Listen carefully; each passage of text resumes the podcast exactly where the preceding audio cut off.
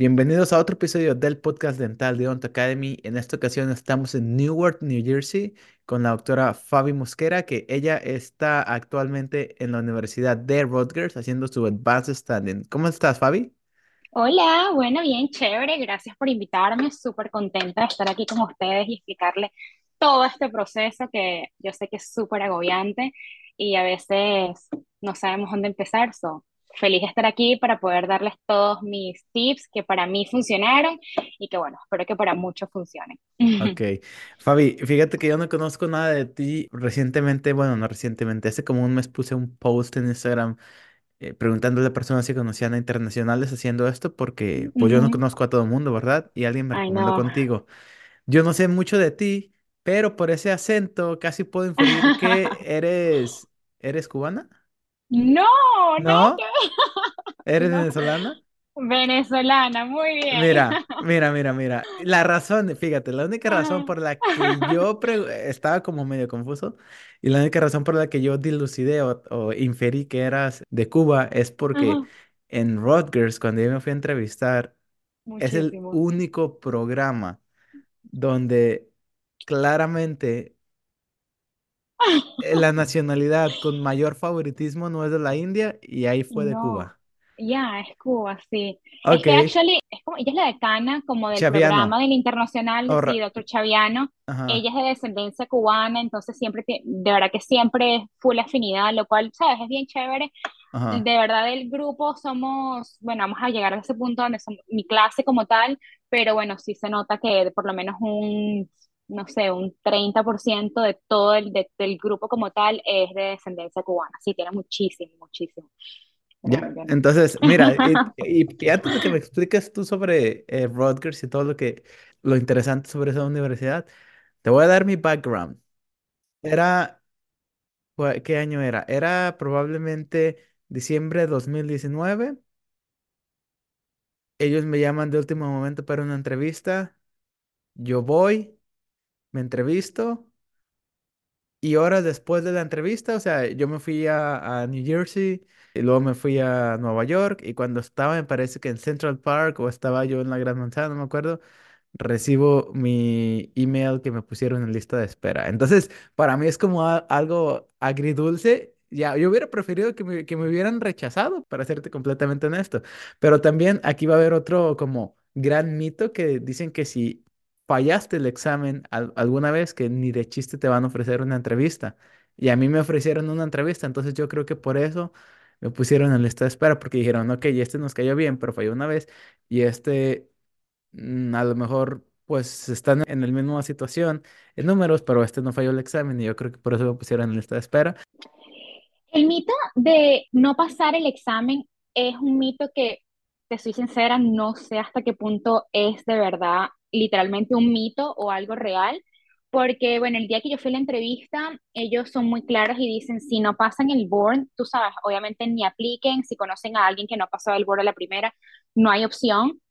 Y conozco gente que no ha pasado el board a la primera y han aplicado y no los han llamado, pero sí estudio con gente que no pasó el board a la primera y están conmigo. Entonces, tú sabes, no sé hasta qué punto el board es 100% filtro ahí, porque bueno, mm, Y a- aparte ya cambió cuando, cuando yo apliqué eran los dos, entonces quién sabe, quién sabe, pero Al final de cuentas, este, cuando a ti como estudiante, y a mí siempre me lo preguntaban cuando yo estudié, oye, ¿qué es lo que quieren, qué es lo que buscan? No sé, yo no soy el committee application, yo no soy las cinco personas, yo no tengo su mente, yo no he estado en las discusiones cuando ellos hacen el review de todos los aplicantes, pero bueno, ya, ese fue mi mini rant, ni siquiera fue un rant, de hecho, pero nada más, nada más era como para darte un poquito de background sobre de que, pues sí, yo conozco no, Newark, he estado sabes el ahí. proceso, sí, Sí, y, y a Supplemental Application y todo. Todavía me acuerdo cuando, cuando envié mis fotos para Supplemental Application, pero bueno, este podcast no es sobre las experiencias de Leon Rodgers, este podcast es sobre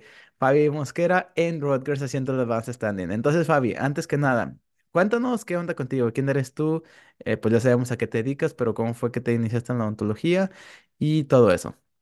Pues sí, bueno, soy venezolana, como ya sabes, de Caracas, tengo seis años viviendo acá en Estados Unidos. ¿Cómo inicié odontología? Es un poco extraño. En verdad yo quería estudiar la medicina desde el principio, pero bueno, cosas de la vida, de- de- del destino, por así decirlo. Cuando apliqué a medicina no quedé ese año como tal en la escuela que yo quería, que era eh, la Central, que es como la principal universidad en Venezuela. Y bueno, nada, imagínate, dije como que, ok, ¿cuál es mi plan B? Entonces, en ese proceso, en ese año que dije, bueno, nada, el año siguiente aplico, ¿sabes? Como que no se acaba el mundo aquí. En ese año, eh, desde que había un propedéutico de odontología en otra universidad privada, y empecé el proceso de averiguar cómo era. Bueno, entré y dije, bueno, ¿qué más, qué me puede pasar? ¿Sabes? O sea, aprender, que al final este año no voy a estar estudiando lo que quería. Y bueno, ya. Entonces, bueno, entré al propedéutico como tal de odontología en la Santa María, que es donde me gradué. Y te puedo decir que me enamoré. Nunca había tomado odontología como una opción, pero desde que empecé como tal a ver lo que es estomatología, a ver todo lo que es dientes y todo el cuento, eh, dije, oh, esto me está gustando. Y bueno, después de un proceso de selección, bueno, que me aceptaron en la escuela, porque es lo mismo como aquí, te aplicas y tienes que pasar un montón de pruebas y ver si eres candidato. Me aceptaron y bueno, fue cuando empecé a estudiar odontología. Y ya, desde ahí aquí estoy. Eso fue en el 2011. En el 2011 entré, sí, y bueno, aquí estoy. Imagínate, me gradué en el 2016, en diciembre, y en enero del 2017 estaba aquí en Estados Unidos. Fue un proceso agridulce, si te voy a ser sincera. Eh, bueno, los venezolanos, si hay alguien que está escuchando esto, venezolanos me van a entender. 2016, 2017 fue un año bien difícil para nosotros como país, gobierno, que no voy a entrar en detalles, pero bueno, sabes, fue algo como que decidimos que hay que hacer. Y para mí fue, bueno, me tengo que ir del país probablemente. Y fue cuando decido venir a Estados Unidos, pero mi venida a Estados Unidos no fue definitivo, o sea, para mí fue como que puedo ir a Estados Unidos a ver cómo es, porque una cosa es cuando tú vienes de vacaciones, todo es súper chévere, pero cuando vienes a vivir, entonces ahí es cuando cambia la cosa y yo no sabía cómo era vivir en Estados Unidos, no sabía cómo era el proceso de ontología en Estados Unidos, entonces yo vine para ver cómo es esto, para ver si de verdad yo estaba preparada para esto, para ver si es algo que me gustaba. Y entonces me quedo por tres meses, bueno, mi, yo tenía visa en ese entonces de turista, podía quedarme por seis meses, todo chévere, y me quedo y entonces cuando empiezo a ver cómo es el proceso acá y me doy cuenta de que tan, tú sabes, llevadero pudiese ser. Eh, en todo este momento te digo, 2017 fue súper duro para los venezolanos salir, quedarnos, etcétera. Y justamente tengo amistades, yo, mi acto de grado era en, 2000, en julio de 2017. Y yo decía, bueno, nada, me voy a Venezuela, me gradúo, tú sabes, y entonces decido qué voy a hacer, me vengo para acá, me voy, etc. Justo en ese momento tengo unas amistades que se van a Ventán aquí también, tú sabes, de turismo, eh, se van y justamente cuando quieren volver no pudieron, o sea, por cuestiones migratorias no los dejaron entrar a Estados Unidos. Entonces eso fue como un, sabes, como un flash para mí que me dijo, mira, no te puedes ir a Venezuela, exacto, no te puedes ir a Venezuela. Y es cuando yo, te lo juro que con todo el dolor del mundo, porque bueno, yo desde el día uno que estaba en la Santa María, yo decía, me tengo que, o sea, cuando yo tú escuchabas como el acto de grado de las otras gente, yo decía, Dios mío, yo quiero que llegue ese día para mí. Y, ¿sabes? Justamente ese día llegó y yo no pude ir a Venezuela. Entonces fue como un agridulce en verdad todo este tema y dije, wow, esto algún momento va a tener su fruto, algún momento, ¿sabes? Voy a tener esa satisfacción de volver a hacerlo. Y bueno, creo que estoy en el proceso de, pero ahí es cuando decido, Leo, de quedarme en Estados Unidos y entonces en verdad ver cómo es estudiar odontología acá.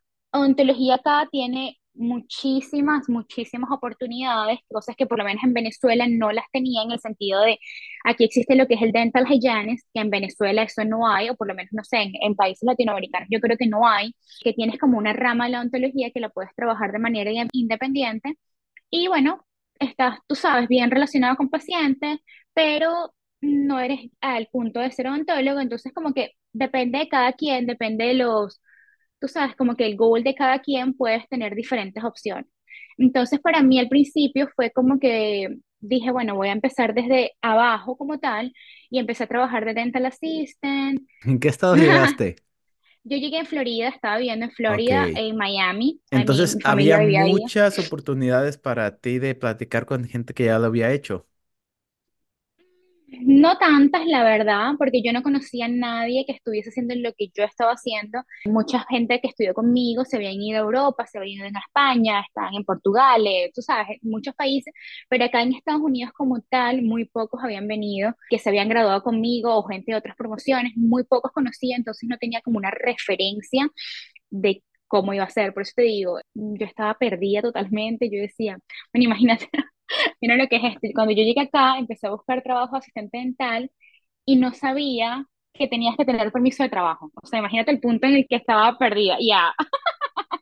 Y entonces después es que empecé todo lo que es el trámite migratorio y en base a eso entonces empecé como tal el buscar trabajo en base a ontología.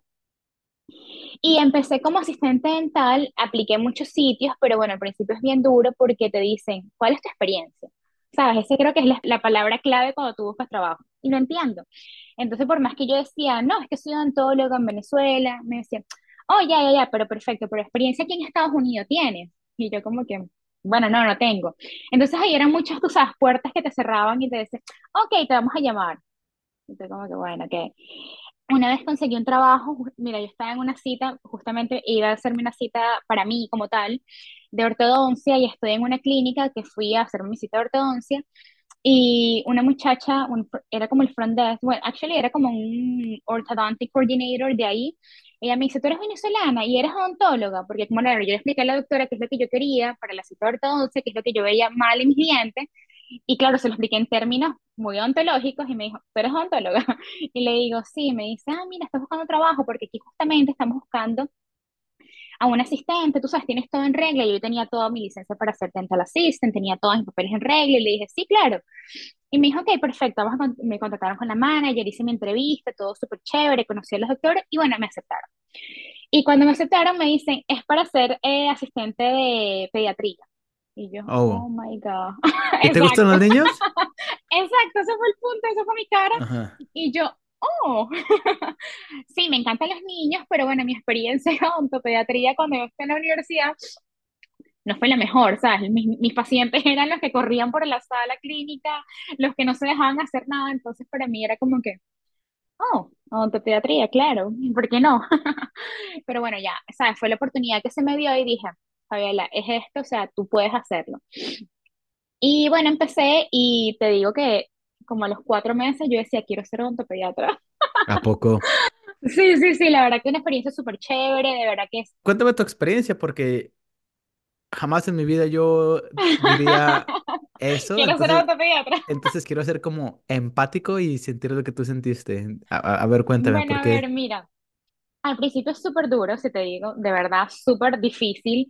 O sea, porque aquí, como sabes, en Venezuela, voy a hablar de mi experiencia, tú atiendes a un paciente, o sea, a un paciente. Tú como doctor estás con tu paciente y ya, no hay más nadie. Y se acabó ese paciente y pasa un rato y llega el otro, o sea, aquí no. Aquí existe la productividad de que hay cuatro pacientes sentados, dos dental assistant, hay cuartos de operatoria, ¿sabes? Es como que totalmente otro flow. Y entonces yo decía, cuando yo llegué, yo veía, o sea, cuatro pacientes sentados y eran dos dental assistants, yo decía, eh, no hay manera, ¿sabes? Y entonces es cuando empiezas los choques de cómo se trabaja aquí odontología. Códigos, sistemas, todo lo que es, todo lo que trabajas en el computador, todos los que son los programas de o sea, totalmente diferente. Además de eso, el tiempo por trabajar paciente. Entonces yo decía, oh, y además de eso, eran niños, que tenías que ver cómo hablar con ellos, cómo, tú sabes, buscar la manera. Entonces, Convencerlos y todo. eh. exacto. Y entonces como dental assistant del pediatría, lo que hacía era que le tomábamos radiografías, eh, le, le hacíamos el update del medical history y le hacíamos un cleaning. Bueno, sí, obviamente eran niños que necesitaban profilaxis, si exacto, que necesitaban profilaxis, le hacíamos nosotros el profi, a ver si eran niños adolescentes que ya necesitaban algo tipo un full body debridement o referirlo, tú sabes, a periodoncia, bueno, ya no hacíamos nada, pero bueno, poniendo un niño normal que tenga pre-profi, que no tenga nada fuera del otro mundo, entonces tenías que hablar con la mamá, hacerle un update al medical history, tomar radiografías, llenar todo, tú sabes, en el sistema, hacer profi en corto tiempo. Entonces ahí es donde empieza el adaptarte al sistema americano en odontología, que para mí al principio fue un choque porque, bueno, algo diferente. Pero ya poco a poco empiezas a agarrar el ritmo, empiezas a conocer a los niños, te empiezas a, tú sabes, técnicas diferentes, por ejemplo, que la mamá esté sentada, el niño está en sus piernas y está en las mías, y yo le estoy haciendo un clinic, ¿sabes? Pero me, a mí me encantan los niños, entonces como que en esta parte no dental no los había, ¿sabes? Como que agarrado el cariño, pero bueno, al hacerlo todos los días, totalmente, niños totalmente diferentes, totalmente culturas diferentes, o sea, no sé, llegó una parte de mí como que me encantó y ya lo hacía súper, ¿sabes? Súper natural y llegaba súper contenta. Y la verdad que me fue súper bien en ese trabajo, al punto que te digo que dije un punto, oh, mira, quiero ser odontopediatra. ya, ese, ya ese feeling no lo tengo, pero bueno, en ese momento sí lo tuve. en ese momento sí lo tuve y bueno, es una experiencia súper, así que cualquier trabajo que se te ponga, a la gente que nos escucha, cualquier obstáculo que pienses que no eres capaz de hacer, créeme que sí vas a poder hacer. O sea, yo cuando Como dije, dice "Oh, Pitbull, dale. exacto, ve que algo va a salir de eso, o es una enseñanza, o es una oportunidad, porque bueno, mira, para mí eso fue una oportunidad que, como te digo, mucha gente me decía, mira, no tienes experiencia, te llamamos, pero claro, tiene que haber alguien que te dé la oportunidad de darte, sabes, ese camino de, mira, hazlo. Y entonces en base a eso vas a tener la experiencia que necesitas para seguir dando pasos. Y para mí eso fue mi oportunidad, fue mi, pasito para entrar al mundo de la odontología aquí en Estados Unidos. Entendido. Oye, entonces, cuando descubres el proceso, yo todavía me acuerdo cuando fui a hacer un tour en un Community Health Center que vi que tenía la máquina panorámica in-house en el mismo edificio y que parte del examen eran aletas de mordida y la panorámica, dije, wow, o sea, eso me reventó la cabeza. Y ya cuando me di cuenta que el doctor ni de chiste, bueno, menos que, que no haya personal, pero ni de chiste tiene que limpiar el cuarto o mover un solo instrumento, dije, wow. Y eso para mí fue como mi parteaguas de decir, yo quiero hacer esto por el resto de mi vida. Y yo lo recuerdo perfectamente. Tú ya mencionas que de la misma manera tú decidiste que te querías perseguir una carrera aquí. ¿Cuándo fue el momento en el que tú ya pusiste como que el board, la aplicación, el TOEFL, eh, las entrevistas, el bench test a lo mejor? ¿Cuándo fue tú que tú pusiste como todo eso checklist en orden y que dijiste, a partir de hoy oficialmente me voy a preparar para mi proceso? Bueno, actually, yo estuve, mi primer año aquí en Estados Unidos fue viendo, como te dije, cómo es entrar al mundo de odontología aquí. So, el primer año en Estados Unidos fue nulo, o sea, yo no hice nada relacionado a odontología, fue más ¿In- que todo ¿Inglés ya sabías? sabía inglés, pero bueno, cuando llegas acá, tú sabes, no es el mismo inglés que tú sabes cuando yo estudié en Venezuela, inglés, literalmente, pero cuando llegas acá y viene alguien y te habla súper rápido, tú decías, ¿qué fue lo que yo estudié? Entonces, sabes, empecé, ese primer año fue exactamente eso, fue empezar a estudiar inglés, fue organizarme eh, migratoriamente para entonces, bueno, tú sabes, ya tener un estatus en este país, fue organizar todo, sabes, papeles, organizar todo lo que es inglés, organizar todo legalmente. Entonces, mi primer año fue cero relacionado con odontología. A partir del segundo año es que yo trabajé, como te digo, un año entero como dental assistant en esta oficina que te digo. Y aquí fue cuando decido y digo, dental assistant es súper chévere en el sentido de que aprendes muchísimo, tienes un contacto súper directo con el doctor, ¿sabes? Además que en esa oficina que yo trabajaba había también la parte, estaba pediatría, estaba también periodoncia, estaba un general practice, entonces como que tenía la oportunidad de cuando de repente en pediatría, tú sabes, no habían pacientes, por así decirlo, entonces me iba a- a- con el general y entonces aprendía otra cosa, entonces para mí fue bastante, bastante aprendí mucho ese año. Pero ahí fue cuando decido y digo, eh, necesito algo más, tú sabes, ya Dental Assistant es como que agotador, porque la verdad que hay que reconocer el trabajo del Dental Assistant aquí en Estados Unidos, que es increíble, o sea, yo los admiro porque cuando uno pasa por eso te das cuenta de lo que uno trabaja. Entonces dije, necesito algo más. Y entonces ahí es cuando decido que me voy a hacer Dental Hygienist. Entonces yo hice el Dental Hygienist en Florida que por ser odontólogo internacional eh, tenemos que tomar unos exámenes y entonces puedes tener la licencia de Dental Hygiene. Eso solo aplica para Florida, en otros estados no se puede porque bueno, tendrías que ir al college y hacer como tal Dental Hygiene, pero bueno, decidí que iba a hacer esto, entonces me puse como un goal y dije, eh, tengo que sacar este examen de Dental Hygiene. Esto pasó a inicios del 2019 Y entonces yo estaba presentando el board de Dental Hygienics para mayo, junio del 2019. Pasé el board y entonces tienes que tomar el board de Dental Hygienics, tienes que tomar el de leyes de la Florida, tienes que tomar uno que es de envases de casos clínicos y tienes que tomar el práctico como tal, Con tu que bueno, es con un paciente. paciente, exactamente. Entonces, bueno, yo me hice literalmente de enero del 2019 a diciembre del 2019, yo me hice ese set de que tenía que pasar estos exámenes. Porque bueno, fue como que el tiempo que dije en el 2020 yo tengo que estar como, o sea, quería ser higienista ya, otro paso. Y bueno, sí, gracias a Dios y bueno, todo de verdad, de que todo lo que hice lo pasé, como te digo, mayo, junio presenté el board, lo pasé, luego hice el de leyes, eh, luego hice el del que es en base a casos clínicos y para diciembre del 2019 estaba presentando el de, el de paciente, porque el de paciente es nada más dos veces al año, mayo o diciembre. Para diciembre fue que lo presenté y bueno, en enero del 2020 estaba teniendo mi licencia de Dental Hygiene. Entonces, bueno, ahí fue cuando eh, dije, ok, vamos a empezar a ver, tú sabes, ya un contacto directo con más pacientes, más con mis pacientes, a ver cómo es el tema.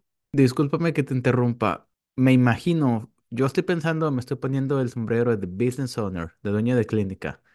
Si yo recibiera una aplicación de un dentista internacional, yo me quedaría pensando, bueno, es que esta persona a lo mejor su objetivo final de vida no es ser higienista, sino ser dentista. Entonces eso como que pone un poco de estrés en el proceso de entrenarte y luego por unos años y luego volver a reentrenar a alguien que te va a reemplazar. Eh, ¿tú cómo ves que es el escenario laboral para personas como tú o como tú lo fuiste, que a lo mejor era como un momentáneo, uno, dos, tres años en lo que yo quedo en la escuela? ¿Sí te preguntaban eso o fue como bien fácil conseguir trabajo? No, no fue fácil conseguir trabajo para nada porque, bueno, justamente, primero vino la pandemia, ahí me dieron la licencia para enero del 2020, so para febrero más o menos yo estaba como que dije, bueno, voy a empezar a buscar trabajo relacionado a esto. Y en marzo del 2020 fue cuando, bueno, la pandemia, todo se cerró, todo estaba paralizado. Entonces, bueno, ese proceso no fue. Después, cuando empezaron a abrir las oficinas, que eso fue para mayo, junio, fue cuando empecé, como que dije, bueno, ok, vamos a empezar a buscar trabajo. Y me pasó exactamente lo mismo. No tenía experiencia en Estados Unidos como dental hygienist. Incluso cuando soy odontólogo internacional, ya había trabajado en una oficina dental como dental assistant. Entonces, no tenía experiencia. Así es, la realidad cuando uno va a buscar trabajo. Pero bueno, se me fue dando entre una cosa y otra. Tú sabes, la persistencia, te digo que es la clave en todo esto. No importa, seguía trabajando de dental assistant y poco a poco hasta que se me dio la oportunidad de, bueno, conseguir un trabajo, pero siempre me preguntaban esto, ¿cuál era mi goal a largo plazo en mi vida laboral? Y sí, al principio, ¿sabes? Fue como que decía, la verdad, mira, sí, ¿sabes? Voy a ser odontólogo, mi goal es ser eh, dentista aquí en Estados Unidos, pero bueno, eso también es como tú dices, es un, tiene sus pros y sus contras, porque muchos doctores no quieren gastar tiempo, por así decirlo, en ti, de que de repente, sabes, no sé, los pacientes van a querer estar contigo, de repente se van a, sabes, va a haber un clic de tu parte, del parte de la oficina, de parte del doctor, como que todo va a estar súper bien integrado y cuando esto pase, entonces ya tú vas a decir de que vas a seguir, a- vas a dar el siguiente paso, entonces ya te va, entonces es un círculo. Esto es saber cómo manejarlo, la verdad. Este, también depende del doctor, si te soy súper sincera, también depende mucho de la oficina en la que trabajes. Hay doctores que son extremadamente open mind, está- saben, porque a lo mejor pasaron por eso, son muchos, hay doctores internacionales como nosotros, y saben lo que es el proceso y están totalmente de acuerdo contigo y dicen, no hay problema, trabaja aquí cuando quieras estar, te vamos a apoyar y te vas. Hay doctores que son extremadamente súper cerrados y te van a decir, oh, ya.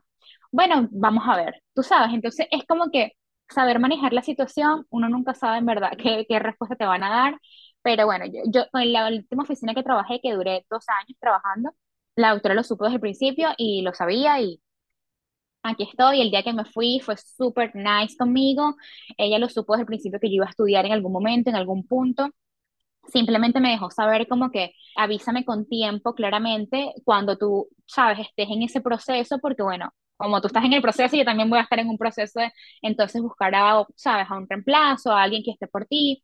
Entonces, bueno, es más o menos saber manejar la situación. Eh, pues al final de cuentas es como de, oye, ya voy a aplicar, oye, me dieron entrevistas, tengo que agarrar Exacto, estos días libres, oye, ya me aceptaron, voy a entrar el X exacto, mes y me voy, me quiero tomar un mes antes de vacaciones. exactamente. Como dicen en mi rancho, hablando se entiende la gente. Exacto, yo creo que saber manejar la situación, saber ser sincera y bueno, y yo digo que si no era para, o sea, cuando algo es para ti, es para ti, o si al principio no te quisieron escoger por esa razón, a lo mejor no te convenía verle, tú sabes, otra manera a eso y va a llegar al que te va a, a aceptar esas opciones. Ok, ahora, tú pasaste el board para higienista. Eso quiere decir que también tuviste que hacer el eh, National Dental Board. Ok, y mira, y, y de vuelta, este no es mi episodio, pero para todas aquellas personas que nos están escuchando, es algo bien cuando ya pones el the big picture, todo lo que tienes que hacer, todo el examen, TOEFL, entrevistas, todos los gastos que tiene que ver, sí es algo muy intimidante y yo recuerdo, fíjate, yo recuerdo que por un mes de mi vida yo dije, nada más voy a ser higienista y compré los hygiene boards, los flashcards y los empecé a estudiar. Eso que ya tenía los ah, dental boards, o sea, ya tenía los flashcards. Entonces hubo un momento en el que tenía los dos y dejé los dental y empecé a estudiar los hygiene porque dije, esto está extremadamente difícil. Y yo pensaba, no hay manera en la que yo vaya a poder hacer eso. Y pues al final de cuentas es como el síndrome del impostor y ya, pues me tomó un poquito de tiempo como reconocer que no, no, no, es que tú te tienes que ir. Porque decía, bueno, y si me hago higienista por uno o dos años, pero como yo vivía en el medio de Iowa, decía, no, es que no hay manera, me tengo que ir a vivir, tengo que pagar renta yo solo, bla, bla, bla. Entonces es como un poco intimidante, por así decirlo. Y cuéntame cómo fue que tú le hiciste en tu proceso de ser higienista para prepararte para pues todo lo que ya sabemos. Cuéntame de tu perspectiva. ¿Crees que ser higienista te da una ventaja, aunque sea mínima, sobre los que son asistentes? En lo personal, yo creo que sí, pero ah, quiero saber tú qué piensas. Bueno, Eh, un punto que tocaste súper importante es el tema de cuando decides o quieres tirar la toalla y decir, sabes que me voy a ser higienista porque esto es demasiado. A ver, cada opinión es totalmente personal. Tú sabes, yo escucho mucha gente que ha estudiado conmigo o que estudió conmigo y me dicen, no voy a hacer odontología porque, bueno, primero es una deuda extremadamente alta, la cual no quiero aceptar. No estoy dispuesta a volver a empezar la escuela por dos años o lo que sea. Es un cambio de vida totalmente diferente. Hay gente que ya viene por acá y ya tiene una familia, en el sentido de que ya tiene niños, que cambia totalmente la perspectiva de todo lo que vayas a hacer en odontología. Entonces, a ese punto, tú sabes, cada, tú tienes que poner tus planes, como que lo que tú quieres muy, muy en claro. No te voy a negar, cuando yo fui higienista, muchas veces dije, yo no voy a hacer odontología, porque es demasiado, porque uno mismo se intimida cuando te empiezas a ver gastos, cuando te empiezas a ver tiempo, cuando te empiezas a ver como todas las limitaciones que tienes que tener contigo mismo por llegar a eso. Entonces llega un punto en el que dices, no sé si lo voy a hacer. Y eso siempre va a pasar, ¿ok? So, si les pasa, no se sientan mal. A mí me pasó, bueno, a Leo también te pasó, so, a muchos nos pasa y es normal. Lo que tienes que saber es qué quieres hacer desde el principio, para tú no perder ni tiempo ni dinero, porque bueno, todo esto, como lo sabemos, requiere de mucho tiempo y extremadamente mucho dinero.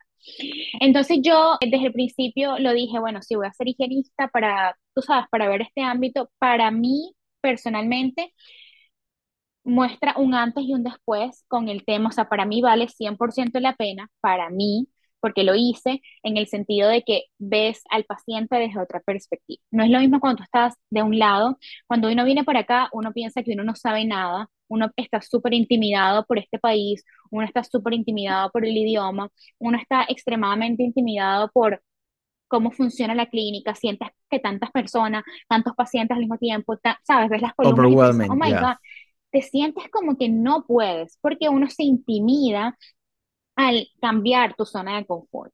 Entonces, cuando tú estás de un lado, está el doctor, el paciente, y tú estás de un lado como asistente, aprendes muchísimo, te digo, aprendes muchísimo, pero no es lo mismo cuando tú estás tú y el paciente. Y siempre va a estar el doctor, porque bueno, claro, como higienista tú tienes que estar en contacto con el doctor, pero tú eres la que hablas con el paciente, tú eres la que presentas al paciente, tú eres la que le explicas al paciente qué es lo que tiene. Entonces, sabes, cuando tú rompes esta línea, para mí en lo personal, que lo viví, te baja un, la, inti- o sea, la intimi- no estás aquí, estás acá, ¿entiendes? Ya no estás, no te sientes tan intimidado por muchas cosas.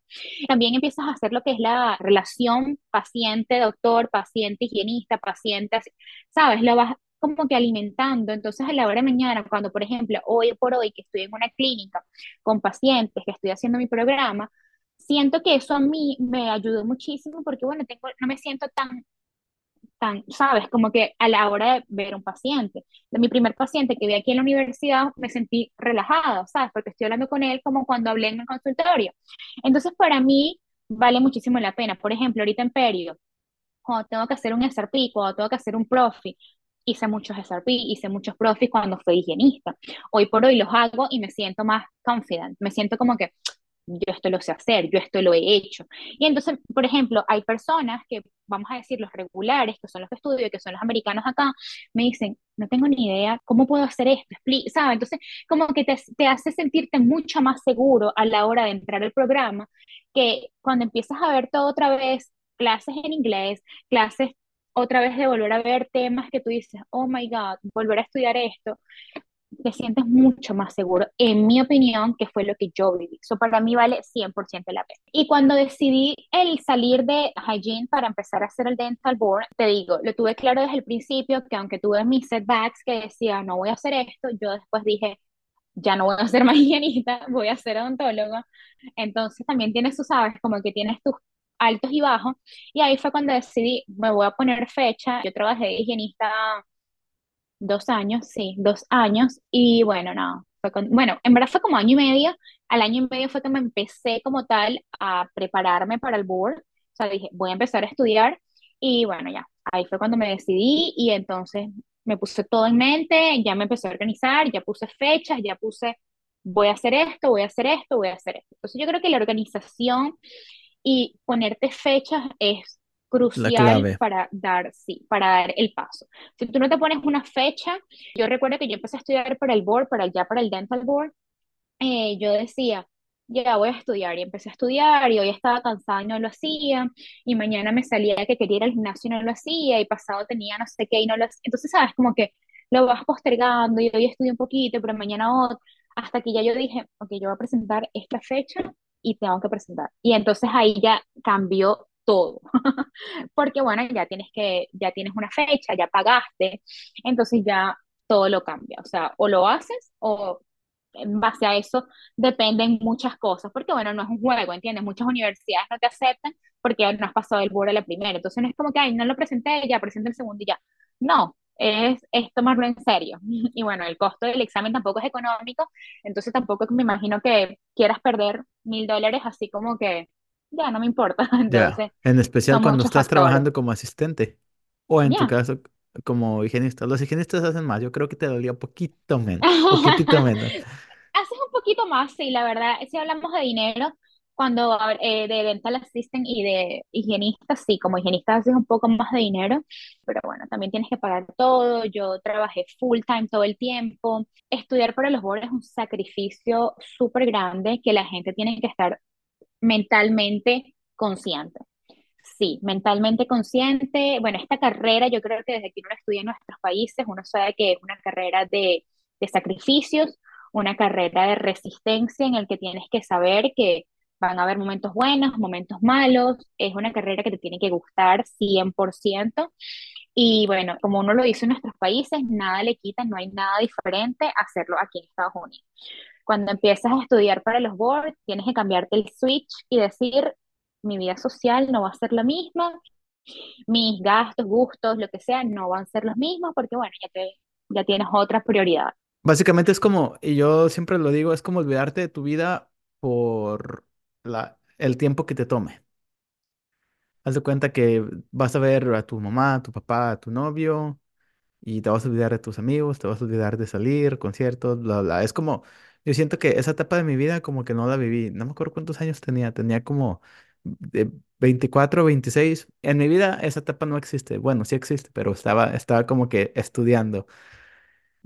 Muy bien, entonces cuéntame así bien brevemente, porque quiero enfocarme mucho en Rutgers, porque es una buena universidad, está muy interesante. Personalmente tengo mucha curiosidad porque again, pude haber estado ahí, ¿verdad?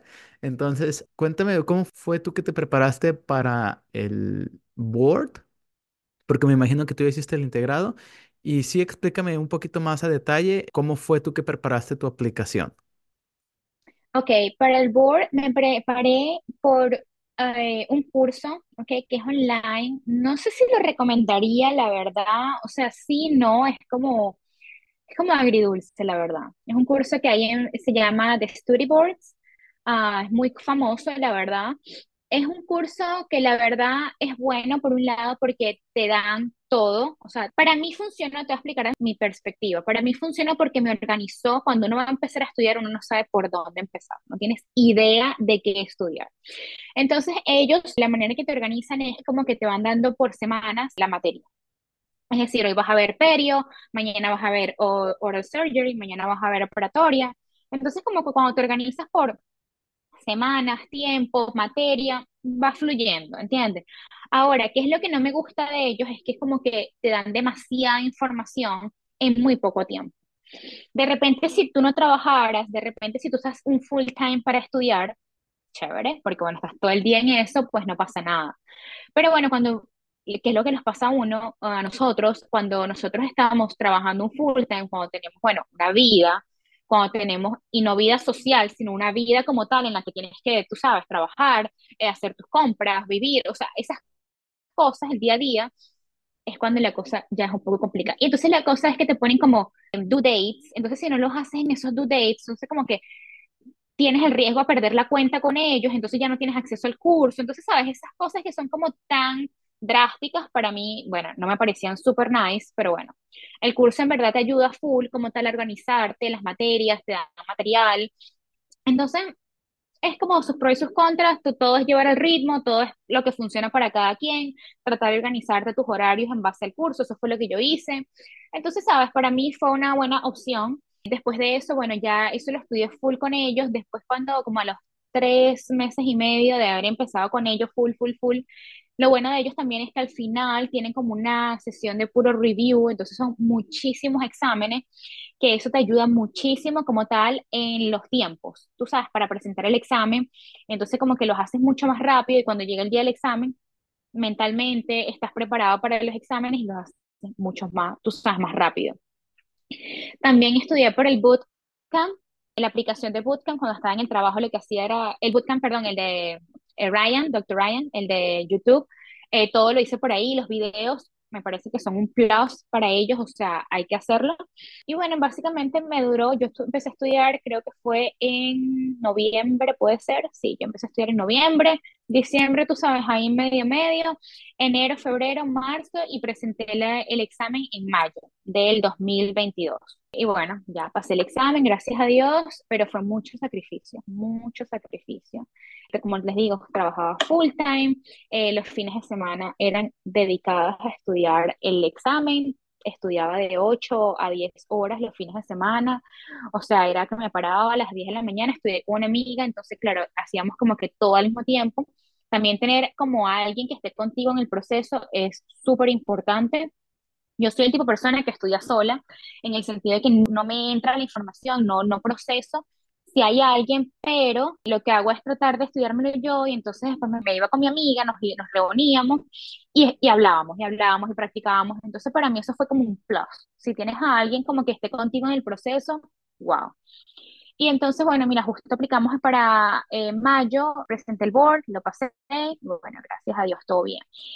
El, después apliqué para el TOEFL. Para mí el TOEFL es el peor examen que existe en el mundo, súper sinceramente. O sea, para mí el TOEFL es un examen que debería ser, Está eh, aburridísimo estudiar. o sea, para mí el TOEFL es que yo siento que es un examen que además ni siquiera te prueba como tus conocimientos en inglés. O sea, para mí deberían inventar un examen totalmente diferente para saber tu nivel de inglés. O sea, totalmente diferente. Aquí es un examen que tienes que decir lo que ellos quieren escuchar y si no dices lo que ellos quieren escuchar, la manera que quieres escuchar, pues no hablas inglés. Y para mí no existe, o sea, sabes, yo te puedo decir, eh, tú te puedes defender muy bien en inglés y cuando presentas el TOEFL sacas una nota horrible. Ya, así como de, Y ¿y yo por qué sabría escuchar sobre la vida en Marte y sobre biología, Exacto, ya. exacto. Son unos términos que no tienen nada que ver, que te pueden preguntar otra cosa y vas a defenderte muchísimo mejor que estos temas que ni siquiera tenían sentido. O sea, no, para mí cero. El TOEFL para mí fue horrible. Voy Ya. a jugar al abogado del diablo y yo como ya había fallado el Word, ese sí lo pueden ver y decía, bueno, al menos si, si tengo que repetir el, el TOEFL, ellos no van a saber si es mi segundo o es mi veinteavo. Exacto. Es horrible, para mí el TOEFL es horrible, o sea, y estudiarlo es súper pesado y no, o sea, ¿qué estudias? ¿Qué estudias? ¿Cómo hablar inglés? ¿Qué estudias? ¿Cómo, cómo sabe? ¿Cómo responder el reading? O sea, es horrible. Pero bueno, hay que hacerlo y es parte y muchas universidades, el TOEFL es como el filtro, tienes que sacar un súper buen TOEFL para poder ser considerado. Entonces, bueno, hay que hacer. Entonces, bueno, yo presenté mi TOEFL y eh, empieza el proceso de aplicación. ¿Tú cuándo hiciste tu TOEFL? Yo hice el TOEFL, yo presenté en mayo, me dieron una respuesta, creo que fue como la primera semana de junio. Ya había un mes de que se habían abierto las aplicaciones. No, ya había un mes que se habían abierto las aplicaciones. Yo presenté, puede ser el TOEFL como en julio. Yo me preparé como un mes. Bueno, hice el curso con esta misma gente de Storyboards. Ese curso de TOEFL, te digo, ese sí, no lo recomiendo. Súper sinceramente, no lo recomiendo. Y te voy a explicar el por qué. Presenté el TOEFL, creo que fue en julio, y después, bueno, ya no me salió muy bien, y dije, bueno, voy a presentarle entonces otra vez. Me preparé como tres semanas más, y bueno, también tú sabes que el TOEFL yo podía presentar nada más los sábados, porque bueno, trabajaba entre semanas. Y cuando saqué fecha fue como para agosto, me parece, sí, primera semana de agosto, mediados de agosto, entonces ahí fue cuando presenté. El curso de, de esta gente no lo recomiendo porque es totalmente, o sea, nada, o sea, no te enseñan, a mi percepción, no te enseñan lo que yo quería aprender, es decirte, te estás equivocando en esto.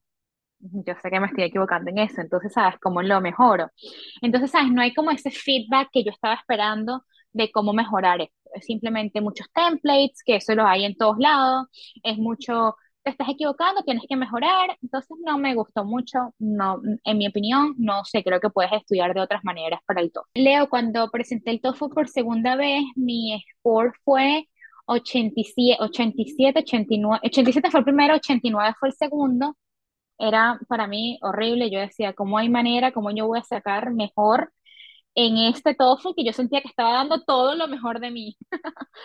Pero bueno, yo dije, mira, ¿sabes qué? Yo estaba también súper agotada mentalmente después de haber estudiado el board, después de haber empezado todo este TOEFL que para mí fue frustrante. Y decía, no entiendo por qué salgo tan mal. Entonces yo dije, mira, ¿sabes qué? Yo no iba a aplicar ese año, pero mi amiga con la que yo estudié, con la que hicimos todo desde el día uno, ella me dice, vamos a aplicar, vamos a aplicar universidades que estén abiertas ahorita y ver qué puede pasar. Yo estaba como que, oh my God, sí, pero no, ¿sabes? Porque bueno, implica dinero, implica, no quería hacer, yo soy el tipo de persona que no hago las, no me gustan hacer las cosas por hacer. O sea, quiero hacerlo cuando se- esté bien, ¿entiendes? Eso para mí, cuando yo decía, no, tienes que tener un TOEFL mayor a 90 y algo porque, bueno, si no, no eres candidata. Tienes que hacer esto porque si no, no, entonces yo decía, ¿será que lo estoy haciendo bien? No tengo ese TOEFL, entonces, ¿qué hago? Pero bueno, mira, pensé y dije, vamos a hacerlo. ¿Qué puedo perder?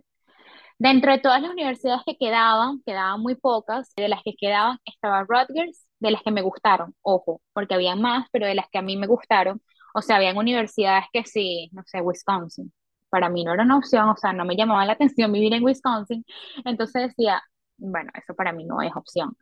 Entonces, de las que estaban abiertas, de las que opción, Colorado, estaba Rutgers. Colorado no había abierto porque ellos abrían como para noviembre. Y entonces yo dije, bueno, voy a esperar que ellos abran, porque ellos creo que son los últimos que abren. Dije, voy a esperar que abran, a ver si mi TOEFL de que ya tengo que volver a tomarlo y me da, porque ellos también piden como 95. No me daba con el que tenía. Entonces dije, bueno, de lo que hoy tengo, ¿cuál puedo aplicar? Entonces una de esas fue Rutgers y fue Puerto Rico. Y dije, ok, voy a aplicar estas dos. A ver, entonces Puerto Rico decía que no aceptaban el integrado. Yo decía, vamos a ver. Entonces yo me contacté con ellos. Sí, decían que solo aceptaban el Part 1 y Part 2. Y yo dije, yo me contacté con ellos cuando empecé el proceso y me llegó un email que decía que no nos aceptaban el integrado. Y yo decía, ok, ya el Part 1, Part 2 no existe, ¿cómo no aceptan el integrado? Bueno, whatever. Dije, bueno, va a ser Rutgers.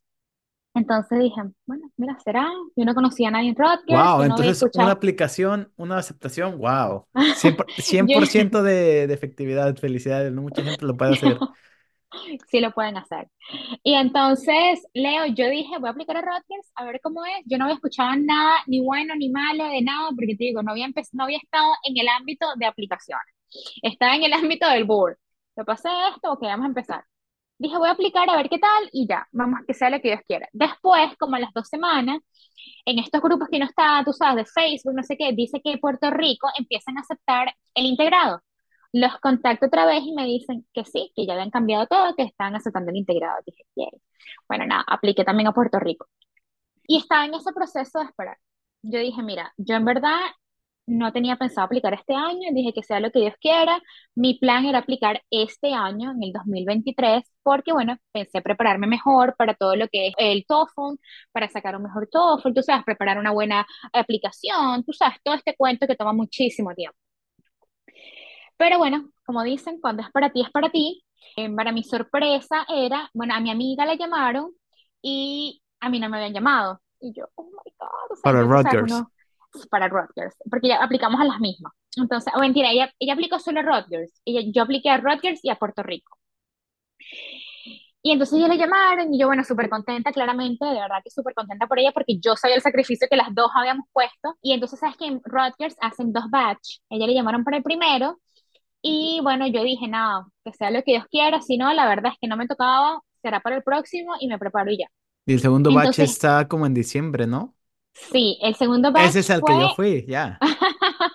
me acuerdo clarito, fue diciembre 9 del 2022, un viernes. Entonces, bueno, ella fue el primer batch que fue para noviembre y bueno, me contó todo chévere, bueno, me preguntaron esto, entonces la entrevista fue así, así, y yo como que, bueno, chévere, no sé qué.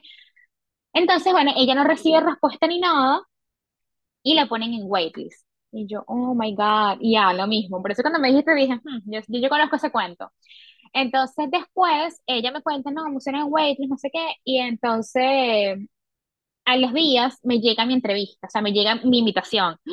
Yo no podía creerlo, yo decía, Dios mío, no puede, porque claro, hay que aclarar que en este proceso, y es muy, hay que decirlo, uno no cree en uno. O sea, uno piensa cómo me van a aceptar dentro de 2.000 personas que aplican, entre 1.500 personas que aplican, cómo me van a aceptar entre las primeras, no sé, 30, 40. Entonces uno siempre duda de uno mismo y uno siempre, tú sabes, ese síndrome de impostor de que tú no lo estás haciendo, no, no lo hagas, no lo vas a poder hacer. Entonces, no, sí lo podemos hacer. Yo estoy aquí, yo lo estoy haciendo, yo no soy más que nadie, aquí mucha gente puede, o sea, todo el mundo puede. Si alguien puede hacerlo, eso es lo que necesitas para saber que lo puedes hacer. Entonces yo agarré y dije, ok, voy a mi entrevista, me vine para acá sola, me vine un día antes, tú sabes todo, viajé y llego a mi entrevista. La entrevista en Rutgers es bien, Relax, sí, es bien chévere, ya. es bien easy going, es bien, habla de ti, La doctora Chaviano es un amor. Cuando habla así como que te transmite la pasión por la odontología. Tú sí te imaginas hablando con ella así como, doctora, eh, fíjese que esto y esto y esto en la clínica. O sea, se siente muy welcoming. De verdad súper smooth. Claro, uno va con los nervios a flor de piel, pero bueno, mi entrevista, mi personalmente, el doctor que me tocó fue súper nice también. Hablamos muy como estoy hablando contigo. Cuéntame de ti, cuéntame tu experiencia, cuéntame por qué quieres estudiar odontología otra vez, cuéntame tu, bueno, experiencia laboral, si trabajaste en tu país, si no, que has trabajado acá. Entonces es hablar mucho de ti, es hablar, es muy personal. Yo creo que estas entrevistas son más demostrar tu personalidad que yo soy, yo soy, yo soy. Al final, cuando la gente va con ese ego de yo soy, yo tengo, yo hice, eh, eso al final a veces no es lo, lo que ellos están buscando. Ellos están buscando, en mi opinión personal, conocerte porque tú serías un buen candidato, a ver quién eres tú como persona, porque ellos saben lo que tú has hecho, ellos saben quién tú eres, ellos saben todo lo que tú has tenido eh, a nivel profesional, so, ellos quieren saber cómo tú eres como persona. Entonces, yo pienso que una clave para las entrevistas es no bajar un poco el ego y no ser, por ejemplo, si hay personas que tienen posgrados, que tienen master, master, que tienen PhD, o sea, bajar un poco eso y ser más desde el punto de vista de como persona y que te hace un buen candidato para esa escuela. Eso es mi, mi experiencia o mi opinión en Rutgers. Eh, pues al final de cuentas van a decir, oye, ¿cómo la entrevista? Pues básicamente la entrevista es así como, básicamente diciendo la entrevista es una plática de ¿qué? ¿10 minutos? Ya. Más o menos y 10, 15 10, minutos. 15 minutos te enseñan la escuela, la doctora Chaviano da como una introducción muy bonita, este, mingle con los otros aplicantes y pues sí, está como muy relax, está muy welcoming. No, no es nada, no es nada estresante. Sí, yo creo que es muy hablar de ti, explicar tu Ya. proceso, explicar cómo has llegado acá y ya. Y ser tú, ser tú. Eso para mí es el goal. También depende de quién te está entrevistando, porque recuerdo que había un, un doctor muy buena gente, muy buena gente. Y cuando te daban los papeles, tú veías el doctor que te iba a entrevistar. Todos los que entrevistaba al señor buena gente decían, sí, porque los que ya estaban en el programa decían, no, si te entrevista el doctor fulano de tal, casi, casi ya estás adentro. Y a mí me entrevistó un doctor muy serio, nada de expresión facial. Me, sentí, me sentí muy nervioso. Ya puedo, puedo ver en retrospectiva por qué no quedé, pero bueno, it is what it is. Ahora, cuéntanos full sobre Rutgers y sobre cómo es para ti ser una ah, advanced standing, una estudiante internacional. Cuéntanos el the whole package, porque no nada más es como estudio en la escuela dental, es sino me mudé a esta ciudad para estudiar en la escuela dental fulana de tal. Entonces, no nada más es decir, ok, yo me la vivo en la escuela de 7 a 5, también tienes una vida eh, afuera de la escuela. Entonces, cuéntanos como the whole package, uh, Rutgers, Newark. um, me imagino que este va a ser tu primer diciembre, eh, tu primer invierno, entonces cuéntanos todo.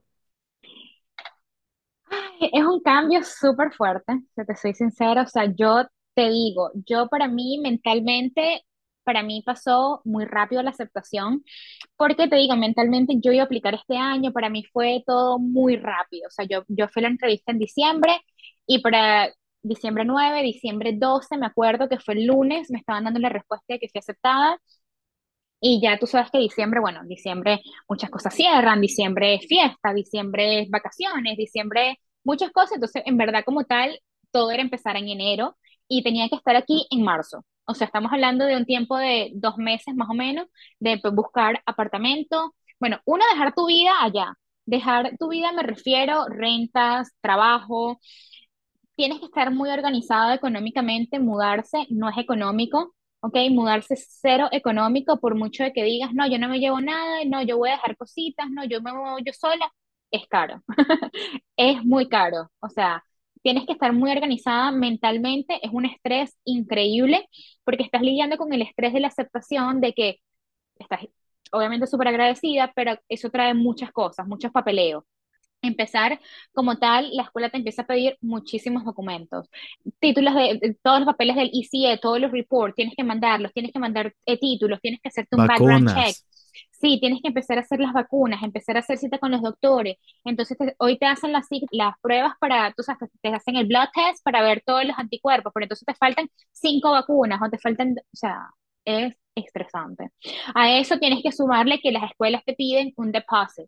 Entonces, este depósito, depende de la escuela, es dinero, ¿ok? Por ejemplo, en Rutgers fueron 2.500 dólares, pero he escuchado escuelas que te piden 4.000, 5.000, Yo ahí depende sí, cinco de, mil, los perdí. exacto, depende, exacto, depende de la escuela, es, es dinero, estamos hablando de dinero. Entonces, mientras estás por un lado con el tema de mandar documentos, ¿dónde tengo este documento? Por ejemplo, nos pide, nos- en el background check te piden antecedentes penales de tu país. O sea, ¿cómo buscas? Por suerte yo tenía los míos, pero ¿cómo buscas unos antecedentes penales en Venezuela donde tú ni siquiera has ido en sí?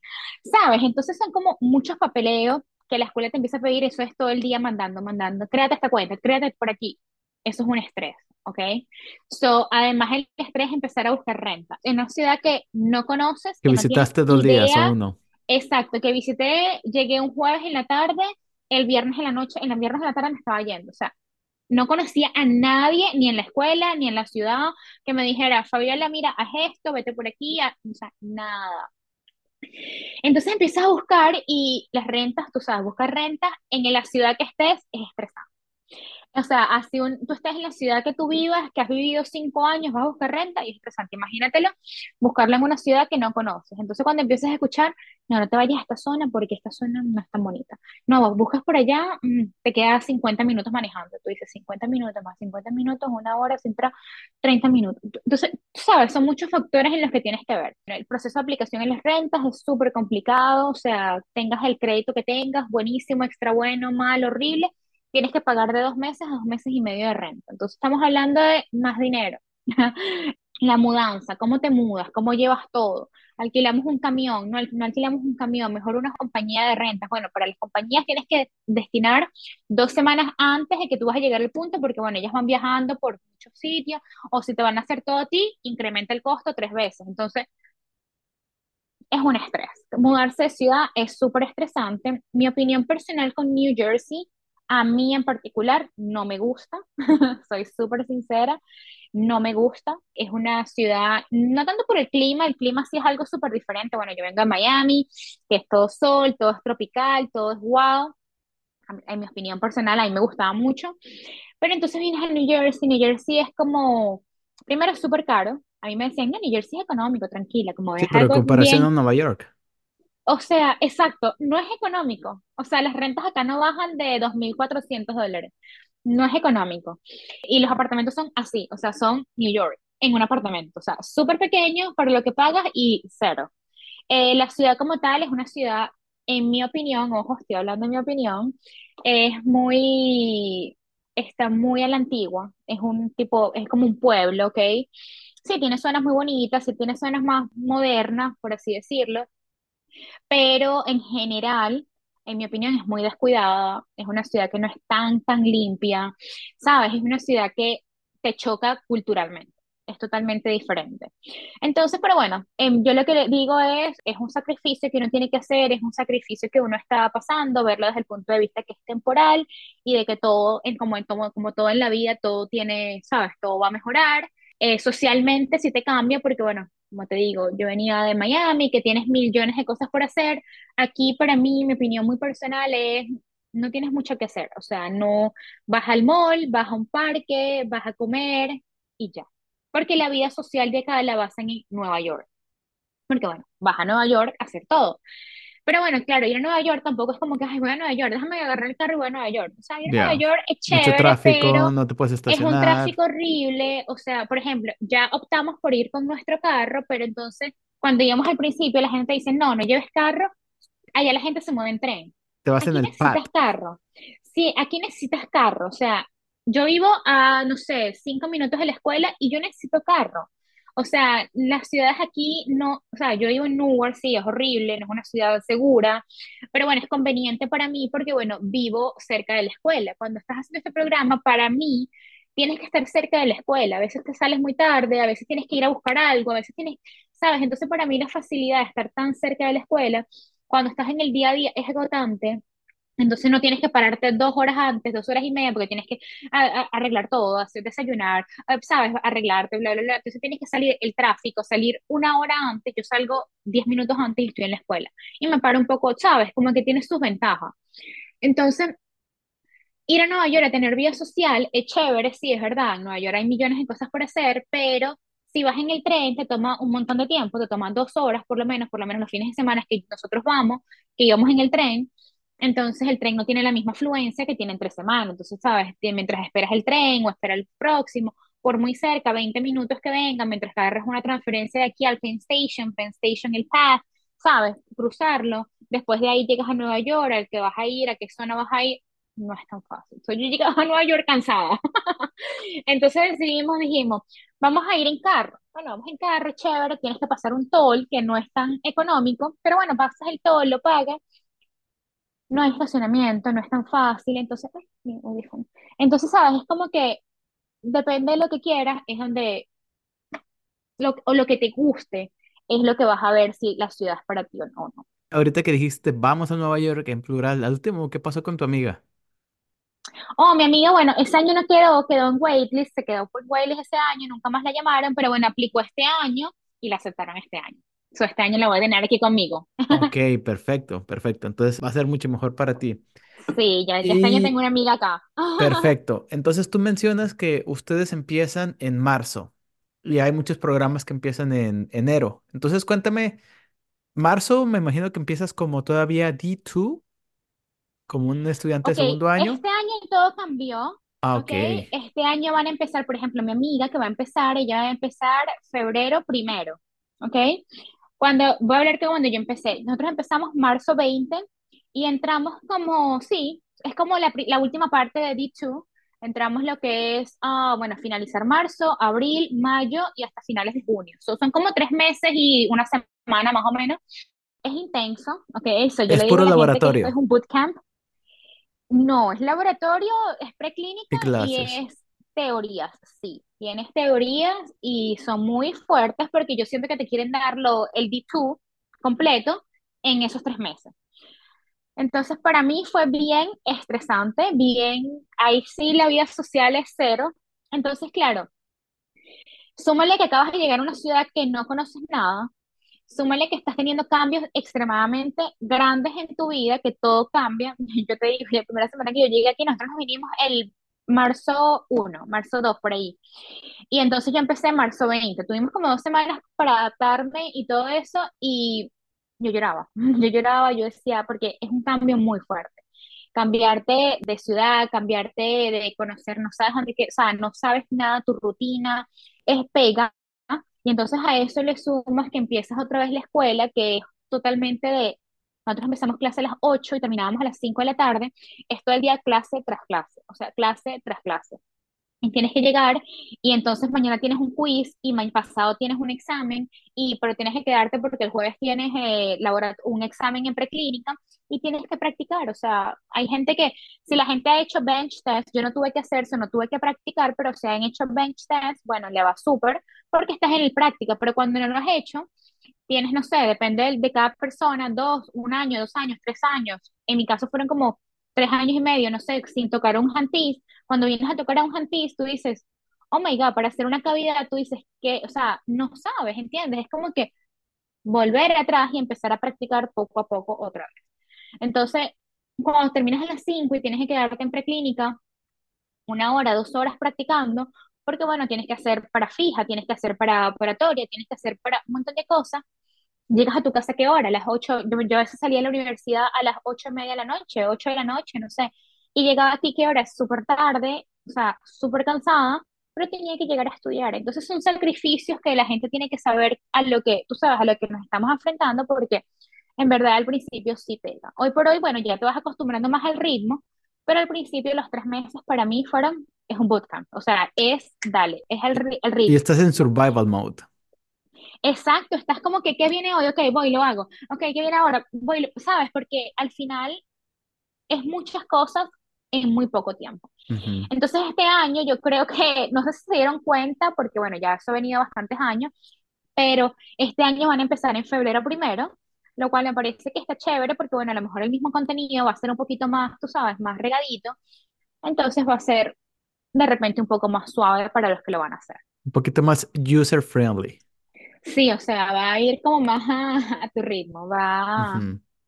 va suave. Y, y bueno, al final es mejor, digo yo, espero que no hayan agregado nada, ahorita agregaron cinco materias más, pero bueno, sí, todo es lo que yo vi, en verdad se les va a hacer mucho más fácil, no fácil, pero bueno, mucho más tranquilo a la hora de poder. Cuéntame también, ya como estudiante de tercer año D3, cuéntame cómo es ser un internacional ahí en Rutgers. ¿Eres parte de la clase entera o te tienen como aislado y ustedes son los internacionales? O cuéntame ese aspecto, por favor. En el internacional, en los tres meses que yo hice, si eres internacional, o sea, somos los internacionales, nada más creo que compartíamos como dos clases juntos, algunas teorías que eran dos horas a la semana, y de las preclínicas, creo que eran dos preclínicas que compartíamos todos. De resto, ya era solamente los internacionales, cuando estábamos en los tres meses. Ya cuando ahora todos estamos juntos, como D3, entonces ya todos somos iguales, ¿ok? Ya ahí todos los vemos en las mismas clínicas, todos vemos las mismas teorías, todos vemos todo igual. O sea, ahí no están, oh, tú eres internacional, tú vas para acá. No, ahí tenemos todos los mismos beneficios, las mismas clínicas, los mismos pacientes, lo mismo todo. Las clínicas empiezan a las 10 de la mañana hasta la una de la tarde y de 2 de la tarde a 5 de la tarde, de lunes a viernes. Y de 8 de la mañana a 10 de la mañana tenemos teorías, que bueno, ahí es donde dan las clases o cuando tenemos los exámenes. Ok. Y cuéntanos más o menos qué onda con lo de ver pacientes. Una pregunta que tengo es también si los mandan como a hacer rotaciones externas como centros comunitarios, si los mandan a rotaciones a clínicas de cirugía oral, a pediatría, o, o cuéntame ese aspecto también. Bueno, vamos a empezar por la clínica. La clínica, bueno, no sé si han escuchado, pero bueno, Rutgers tiene unos requerimientos extremadamente altos. Ok, so nosotros por lo menos en clínica, ellos te asignan tus pacientes, no sé, X cantidad de pacientes, tú tienes que encargarte de contactarlos, presentarte y eh, empezar a ver, los pacientes son asignados a ti, ya los pacientes pasaron por un screening con un doctor y ya se le tomaron radiografías, ok, so cuando los pacientes llegan a ti, se supone que ya llegan para verlos, Para el treatment tú más o plan. menos tienes para data, que es como Ok. para llenar todas las formas y todo, tú sabes, conocer al paciente y llenar todo el medical history, dental history, todas las formas. Pero bueno, ya tienes una idea más o menos de lo que el paciente necesita porque bueno, ya puedes tener, ver las radiografías, ver más o menos lo que el paciente tiene. Entonces, bueno, empiezas a hacer como la cita de data, como te digo, llenas todas las formas, tomas impresiones, prelimina- eh, las preliminary impressions, llenas la forma, si tienes que hacer algún referral, tú sabes, todo esto lo haces en esta primera cita. La segunda cita ya es el treatment plan. Ya lo que viste del paciente, ya lo haces en un treatment plan. Si ya tuviste que hacer un referral, primera cita, perdón, ya se supone que aquí ya lo tienes todo lo que ese referral te dijo y haces el treatment plan. Y a partir de ahí, bueno, ya empiezas a hacer todo el tratamiento que el paciente necesita. Los requerimientos de Rutgers son altos, como te digo, eh, necesitamos hacer 19 coronas Wow, eso, ese los número es muy bueno. Ya, en los dos En años una, tienes que en los hacer dos, ok. En los dos. En los dos años tienes que hacer 19 coronas, bueno, sean coronas individuales o sea parcial, puente, eh, y tienes que hacer 12 removibles, sean totales o Oh, parciales. wow, Ya, es alto. es Por eso te digo, alto. es alto. Yo Ajá. sé, a ver, yo he escuchado otras escuelas que hacen dos coronas en los dos años, ¿sabes? O sea, aquí hacemos 19. Entonces, claro, eso también es un impacto que tienes que ir al ritmo, también. So, las clínicas son bien estresantes en el sentido de que tienes que cumplir con los requirements, a todos esto también tienes que hacer competencias, que aquí no sé, no sé en las otras escuelas cómo funciona, pero bueno, tenemos que hacer comp de todo lo que hacemos, es decir, por ejemplo, Que es evaluación como que básicamente.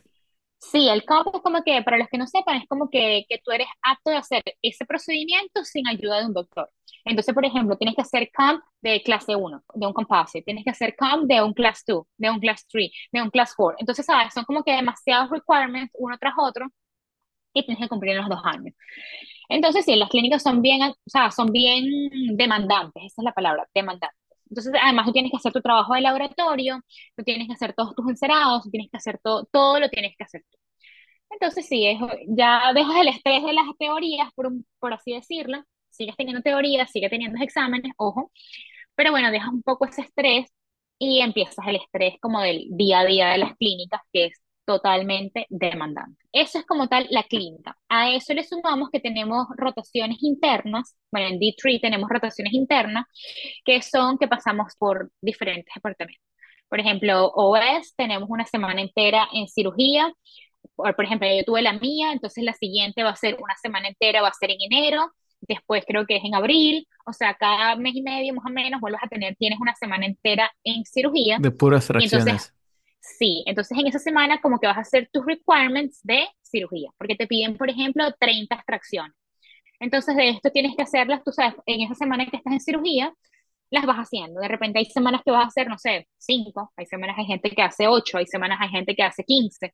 Entonces tú vas quitándole, tú sabes, a tus requirements a los finales. También pasas por radiología, que bueno, literalmente estás todo el día tomando radiografías a los pacientes que citan, que estos pacientes que te digo que van, ya tuvieron el screening y ya tuvieron radiografía, es porque tuvieron en estas citas de radiología primero, antes de verte a ti.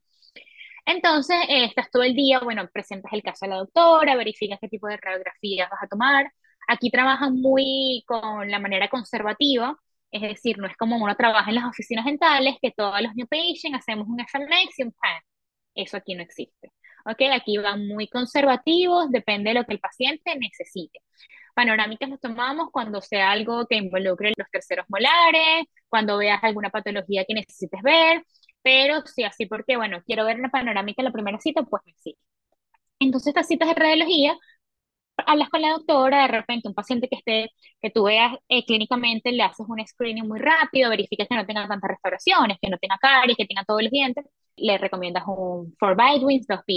Si un paciente que tiene demasiadas restauraciones, es edento y lo necesita, tú sabes, tiene coronas, etcétera, entonces, bueno, ya le puedes recomendar un FMX modificado o un FMX completo. Tenemos rotaciones de operatoria, donde como que sigues practicando, haciendo class 1, class 2, class 3, hacemos night guard. ¿Qué más? Tenemos rotaciones en verdad creo que de todo. Tienes de infection control, que te enseñan cómo, o sea, cómo es el proceso de esterilización en la escuela.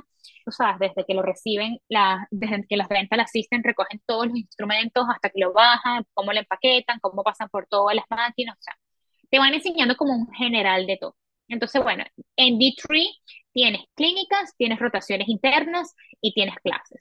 Cuando ya vas a D4, eh, entonces ya tienes las rotaciones externas, que tienes que estar algún tiempo, creo que son dos semanas, fuera en alguna, algún sitio específico, algún centro específico que ellos te asignen.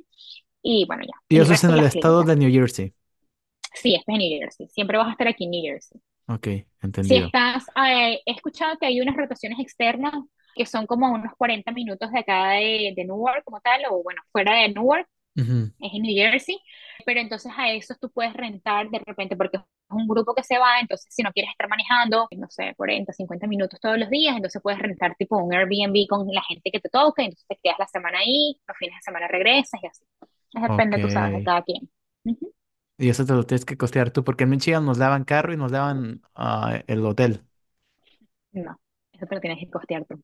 Ok, perfecto. Oye, entonces ya casi para finalizar, cuéntame alguna información esencial, vital, importante, necesaria que a ti te hubiera gustado que te hubieran dicho antes de entrevistarte, como para estar más preparada para la escuela, para la entrevista a lo mejor, o, o algo que tú crees que sea unique de ahí de Rutgers en cuanto a la odontología.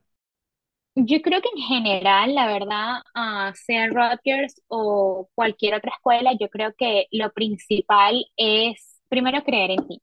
Eh, Aquí tenemos muchas dudas, aquí cuando presentamos la aplicación.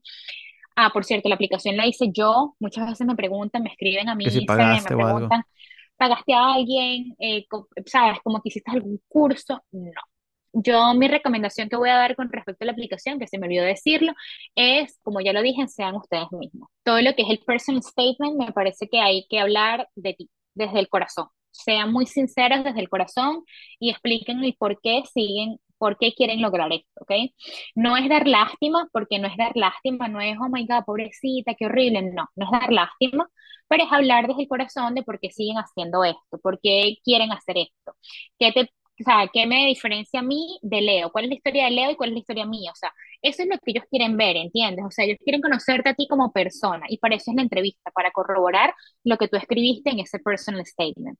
So, mi opinión, yo no le pagué a nadie, es una opinión muy personal, si alguien quiere pagarle, para mí, yo siento que yo hablé desde el corazón, hablé muy profunda, ¿sabes? De por qué quiero hacer esto, siempre corroboren con alguien que, un nativo eh, que hable inglés, porque bueno, uno a veces hace unas traducciones que no, que suenan bien para nosotros, pero que hay que cambiarle ciertas oraciones o ciertas palabras, y nosotros decimos, oh, sí, yo entiendo que es lo mismo, pero suena mejor al inglés. Entonces, siempre corroboren eso, crean en ustedes mismos, nunca escuchen el 100% de la gente, eso me aplicó a mí totalmente, o sea, nunca escuchen el, el 100% de lo que alguien les dice, o sea, quédense con lo que les suene, con lo que digan, "Mm, esto me puede funcionar, me quedo con esto, esto no existe.